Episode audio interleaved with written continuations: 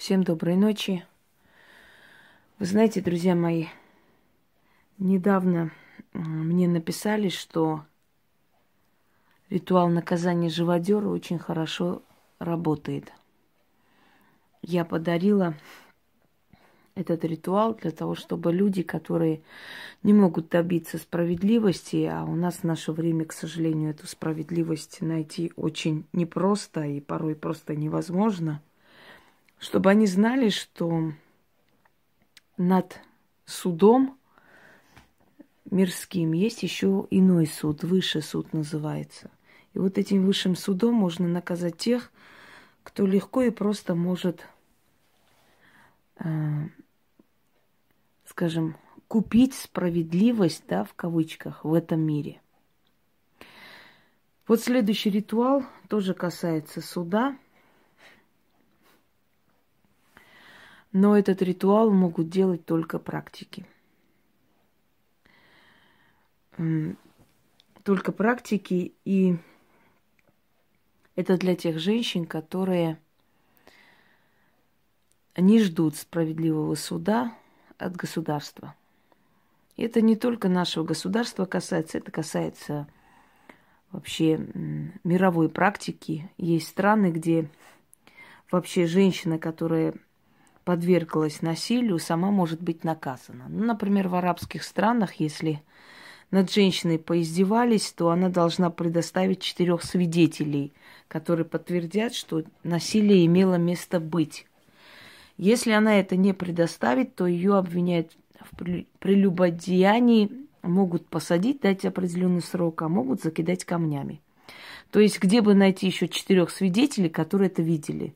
Я не знаю таких насильников, которые насилуют при свидетелях. Да? Абсурдный закон. Для чего? Для того, чтобы оградить, эм, выгораживать преступника.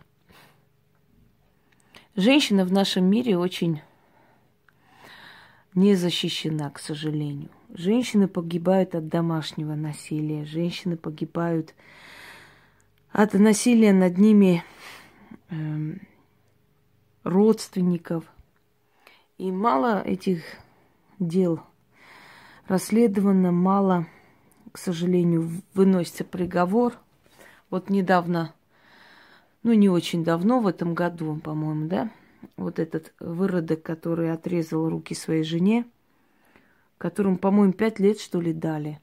Человек, который поиздевался, сломал ей жизнь, сломал жизнь молодой красивой женщине – дали какой-то маленький срок, оттуда еще угрожает. И я уверена, что когда он выйдет, он будет ее преследовать. И никто не будет э, этой женщине помогать, если только общество. То есть э, вот наше такое мягкое, безразличное отношение к палачам развязывает им руки и дает им возможность делать все, что они хотят, зная, что они будут безнаказаны. Как поступить в этом случае? Женщина, которая подверглась насилию. Причем насилие касаемо не обязательно, чтобы кто-нибудь там на улице накинулся и изнасиловал. Издевательство и глумление происходит и в семье в том числе. У нас общество настроено против женщины. Вот ты написала заявление в милицию – значит, отдала своего мужа, как так возможно, и так далее, и так далее. Мы защищаем всеми силами палача. Пока мы защищаем палача, наша цивилизация вперед не пойдет. Мы живем, значит, в средневековье. Эм, к сожалению, во многом женщины сами виноваты. Они прощают, они сочувствуют. Почему-то они бесконечно верят, что муж изменится, что он э, поймет, что вот э, он сделает выводы. Дорогие женщины, тот, который на вас один раз поднял руку, он поднимет на вас руку всю жизнь. От этого человека нужно бежать сразу же. У меня есть такой ролик, называется «Не поддавайся тирану». Откройте и посмотрите.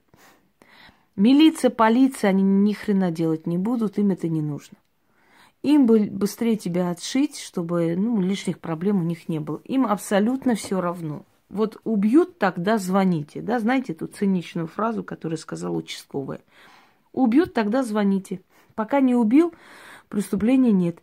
Моральное насилие и издевательство, глумление над душой человека. Ведь когда человек э, так себя ведет, он тормозит жизнь этой женщины. Он не дает ей возможности развиваться. А есть очень много выродков, которые нарочно, специально ломают сильную женщину. Вот у них кайф такой.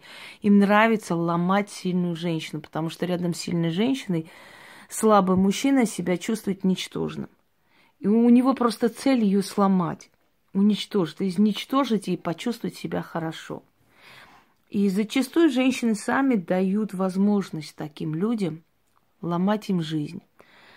Моральное терзание, вот это вот внутренняя боль, она не дает развиваться, она не дает планировать жизнь, она не дает радоваться жизни. В конце концов, женщина понимает, что она уже не живет, что она просто, скажем так, еда для вампира, который жирает, уничтожает ее жизнь. Очень тяжело выйти из этого болота, но те, которые выходят, оглядываясь назад, понимают, что они очень глупо себя вели, и это могло закончиться смертью. Ведь смерть не обязательно, чтобы вас прибили. Умереть можно от постоянных страданий. Основная часть наших болезней происходит из-за стресса. Да? Онкология, э, кровоизлияние мозга. Э, что еще? Инсульты, инфаркты, все что угодно. Вот все обостренные болезни это от неудовлетворенной, от тяжелый, от э, полной в жизни. Вот поглумился человек над женщиной, поиздевался над ней, э, причинил ей боль. Куда ей идти? В милицию? Что там говорят в основном? Это недоказуемо. Может, ты сама захотела, может, ты от него денег хочешь. Э, ну, не лезет в башку нашим господам милиционерам, что ни одна женщина специально, нарочно не идет себя позорить. Для нее это очень тяжело. Для нее это второе насилие, понимаете? После одного насилия пойти еще пройти второе насилие и моральный прессинг. Это унижение, издевательство над ее душой о том, что вот ты сама, может, захотела, а может, тебе деньги нужны. Помните Ворошиловский стрелок, да? Может, в вашей головке э, созрел план женить кого-нибудь из них на себя. Ну вот, вот примерно то же самое. Ну что делать в этом случае? Во-первых, экспертиза. Там адвокат может перевернуть как угодно. Если это сынок богатеньких родителей, то ну, это уже все. Это дело уже, можно сказать, бесполезно. Они будут предлагать э, деньги этой девушке – потом будут угрожать, они будут покупать судью, прокурора, они всех купят. И в итоге сыночек безнаказанно дальше пойдет делать свое дело. Потому что он понял, что ничего ему не будет. Как справиться с этой ситуацией? Ведь человек, который понимает, что насильнику хорошо, ему жить не хочется. Месть – это очень нужная вещь. Давайте не будем ханжами сейчас вот, я не хочу, пускай Бог решит, Бог прощает. Вы поймите одну вещь, если вы хотите справедливости, если вы говорите, что нет справедливости, отчасти вы сами виноваты в этом. Вы говорите, я зла не желаю, я вот не злой человек, я не, не, не буду говорить, чтобы... Нет, вы должны говорить, что э, что вы желаете этого зла, вы хотите наказания этому человеку, вы согласны на наказание. Потому что мысли ваши и слова не совпадают. В мыслях вы хотите наказания, а на словах вы играете роль таких эдаких святых людей, да, святош. Вот пусть Бог накажет, пусть вот это. Вселенная, она справедлива. Если ты хочешь, то делать. Не хочешь, не делай. Вы говорите одно, думаете другое, потом э, сетуете на то, что вот нету справедливости. Будьте открыты, будьте честны перед собой и скажите, я хочу, чтобы он был наказан. Хочу и все. Потому что так надо. И все, больше ничего объяснять не надо. Эти силы судьбы будут наказывать. А вообще можно это приблизить. Эм, такое зло, как насилие, Знаете, недоразвитые люди есть, которым кажется, что женщинам это нравится. Я не знаю, откуда это понятие пришло, что женщинам приятно насилие. То есть это обычный сексуальный контакт, и что здесь такого? На самом деле внедрение во внутренний мир женщины против ее воли – это ужасная травма души, и это может закончиться и суицидом, это может закончиться всем, всем чем угодно. Просто я часто слышу такое, мол, ну, терять нечего, можно забыть. Обычный сексуальный контакт, в конце концов. Ну, у женщины в, в жизни много бывает э, такого типа контакта с кем-то, с одним человеком или с несколькими там, и так далее. Что здесь из-за этого убиваться? Это моральное уродство, я бы сказала. Вообще вот такое вот отношение к насилию и к отношению женщины к насилию. Для женщины это ужасающая травма – и есть женщины, которые всю свою жизнь практически живут только с этим, они чувствуют себя испоганенными, и они не могут выйти из этого стресса очень долго. Поэтому, именно поэтому большинство случаев взятия в плен женщин и прочее, и в последующие вот эти все насильственные действия, да, с этими женщинами, это специально для того, чтобы ломать волю женщины, зная, насколько для нее это болезненно. Был случай, когда э, в Карабахе украли женщину, ну, забрали, в общем. Вернули ее э, очень издевательски, абсолютно голую. Э, и те, которые очевидцы, которые ее как бы взяли, да, разменяли, говорили, что у нее в глазах просто была безучастность. Ей было все равно, как она идет. В любом случае, женщина, которая родилась за Кавказе, ее воспитание восточное и прочее, ей было все равно, что на ней ничего нет. Абсолютная была пустота, глаза были пустые. Родители, там, родственников предупредили, попросили вообще не оставлять ее одну. Вот это понятие, надо ее оставить одну, это неправильно. Нужно побыть с ней до того момента, пока кризис не пройдет, потому что человек может себя убить. Внутри нее такая боль, что только смерть, по ее пониманию, может ее избавить от этой душевной боли, душевной травмы. И в итоге она повесилась. То есть, понимаете, дорогие люди, которые думают, что для женщин насилие это всего лишь сексуальный контакт, вы глупы, мягко выражаясь. Насилие для женщины это унижение, это ломание ее изнутри. Для нее это и моральная и душевная травма на всю жизнь. И тот, который это сделал, должен быть наказан. Потому что он не просто в душу плюет человеку, он считает себя господином положения. Он считает, что он может делать с телом и с душой человека все, что ему заблагорассудится. И он за это должен платить.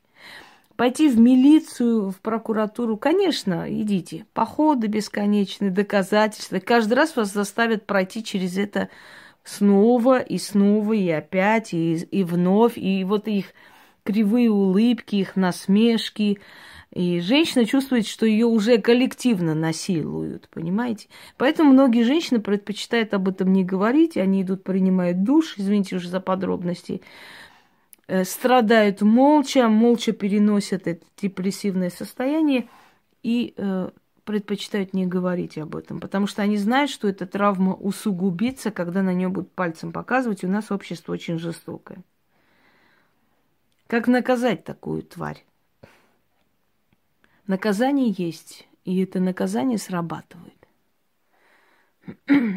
Итак, вы должны передать ведьме нож с деревянной рукояткой.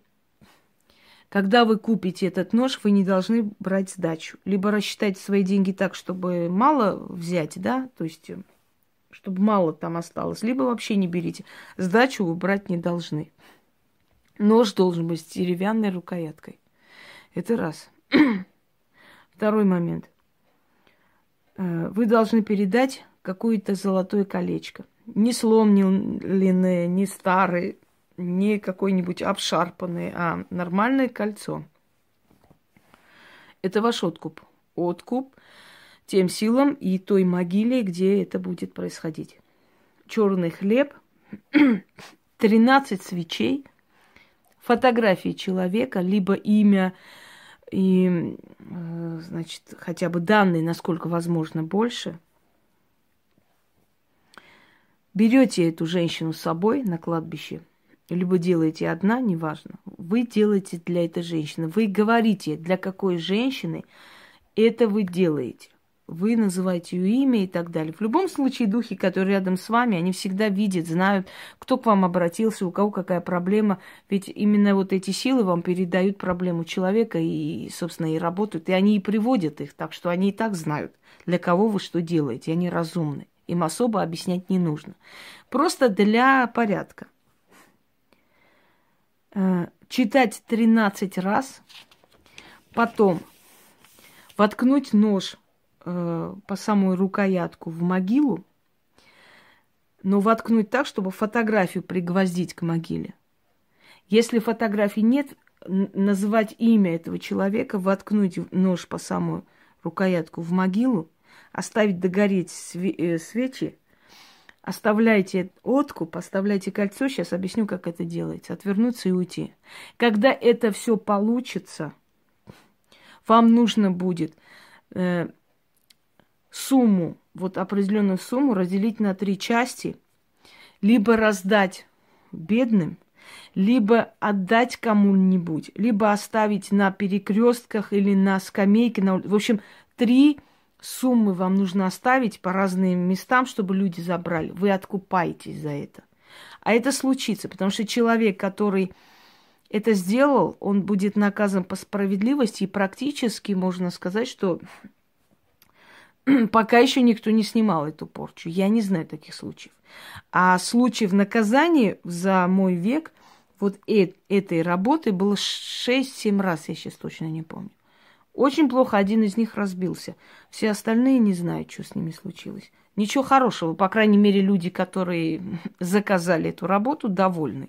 А что там случилось, не могу прям следить за всеми. Мне это не интересно. Итак, Пришли на кладбище, нашли безымянную могилу. Тринадцать свечей по кругу желательно зажечь. Положить э, в середину кольцо для откупа, черный хлеб кусок. Нож держать в руке, читать 13 раз, воткнуть по самую рукоятку в, в могилу пригвоздить фотографию этого человека, ну, если он человеком, можно его назвать, эту тварь, воткнуть по самую рукоятку, отвернуться и уйти. Желательно к этой могиле, вообще в это кладбище долго не идти, хотя бы месяца три после этой работы. Поэтому выберите такое кладбище, где вы часто не работаете. Нач- начали. Итак, пока свечи горят, Говорим 13 раз. Именем сил ада заклинаю. Тринадцать злых духов через эту могилу сюда вызываю. Тринадцать злых духов к гадине мерзкой вслед посылаю. Идите следом за ним, имя назвать. День и ночь. Пейте кровь. Рвите во сне. Сжирайте плоть не найти ему покоя никогда и нигде. Мучиться, метаться, кричать и извиваться, покуда не... Пас... Ой, извиняюсь. Паскуде не жить, а только тужить. Пока в могилу не ляжет, слова мои справедливы и дело мое правое – да свершится месть. За все он ответит, никуда не денется. Покой только в могиле найдет, когда в сырую землю сойдет. Так и будет. Итак, тринадцать раз прочли, воткнули нож по самую рукоятку в могилу, пригвозили фотографию к могиле, отвернулись и ушли. Сделайте это на том кладбище, где особо много народу не ходит, чтобы никто не нарушил это все. Желательно. Кто нарушит, тот получит. Никто не нарушит, я вас уверяю. Почему э, безымянная могила? Потому что безымянная могила, она заброшена, туда мало кто ходит. А значит, никто не тронет это дело. Кроме того, на старой части кладбища находится э, погостник. Он живет на старой части кладбища, поэтому это усиливается еще раз, еще более сильно. Вообще порчи принято делать э, на свежих могилах, там, где еще пока душа стоит, потому что душа стоит до года, пока тело не слеет. Но не во всех случаях. Есть случаи, когда как раз безымянная старая могила подходит лучше всего. Всем удачи, всех благ. Ах, да, кстати, что касаемо того, как распознать, на какой могиле это, это делать. Практикам это объяснять не нужно. Они это чувствуют. Они чувствуют активную и пассивную могилу. Что такое активная и пассивная могила, тоже объяснять не буду. Вы знаете, недавно мы говорили с Яной, и она говорит, я поняла, почему у вас отношение к простым людям добрые, а к тем, кто практикует, немножко жестче потому что практики, они несут ответственность за людей, поэтому с ними надо жестче. Это правильно. Вот, и, вот теперь я думаю, что все начинают понимать, почему. Если кто-то берет на себя ответственность за жизнь людей, за их спасение, значит, к, не, к нему особое отношение, с него особый спрос.